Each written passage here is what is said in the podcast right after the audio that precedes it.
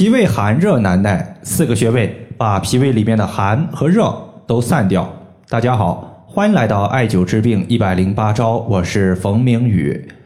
有位朋友他说我的脾胃功能很差，不仅吃点凉的容易腹泻、胃痛、拉肚子，并且还有口臭、口苦的情况。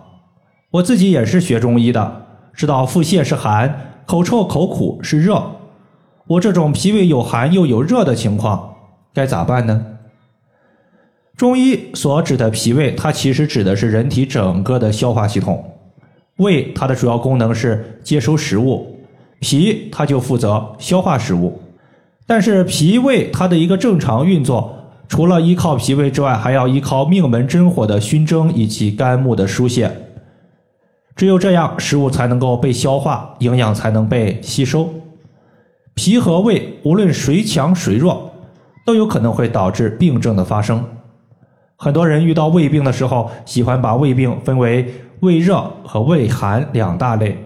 其实不少朋友的胃病，它可能是寒热交杂，既有寒又有热。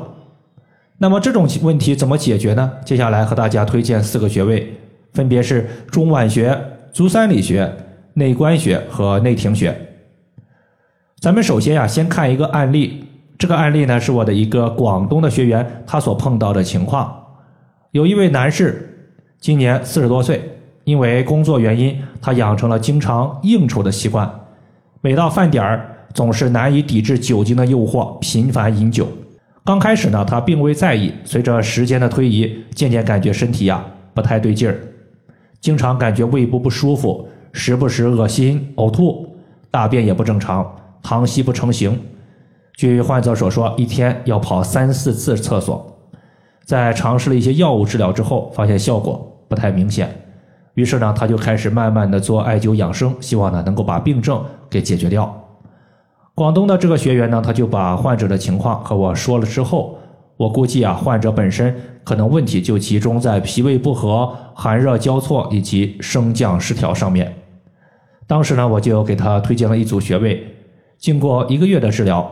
他排出了一些白色的粘液，这些粘液其实是他脾胃中的痰湿。随着痰湿的排出，恶心、呕吐的症状开始减轻。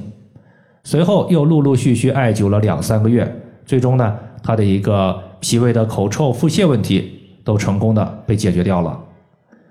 具体到穴位的功效，我们可以分析一下：大便溏稀不成形，一天跑三四次厕所，可能存在脾胃虚弱。脾胃虚弱，消化不了食物，那么食物吃的越多，排泄的就越多。这个时候呢，这些未消化的食物随着水液流失，就形成了腹泻。腹泻多了，那么脾胃它没有形成足够的营养，就会越发虚弱。此时呢，我们就需要强健脾胃，推荐艾灸中脘穴和足三里穴。中脘穴作为胃的募穴，也是我们六腑交汇穴，是胃的精气汇聚在中脘穴。是我们消腹水谷的根源。艾灸中脘穴可以让艾灸的热力缓慢的渗透到我们胃的内部，驱散胃里边的寒邪。当胃的寒气消失了，稍微吃点凉的，就导致腹泻的情况就会大大的好转。这个穴位在肚脐上四寸的位置。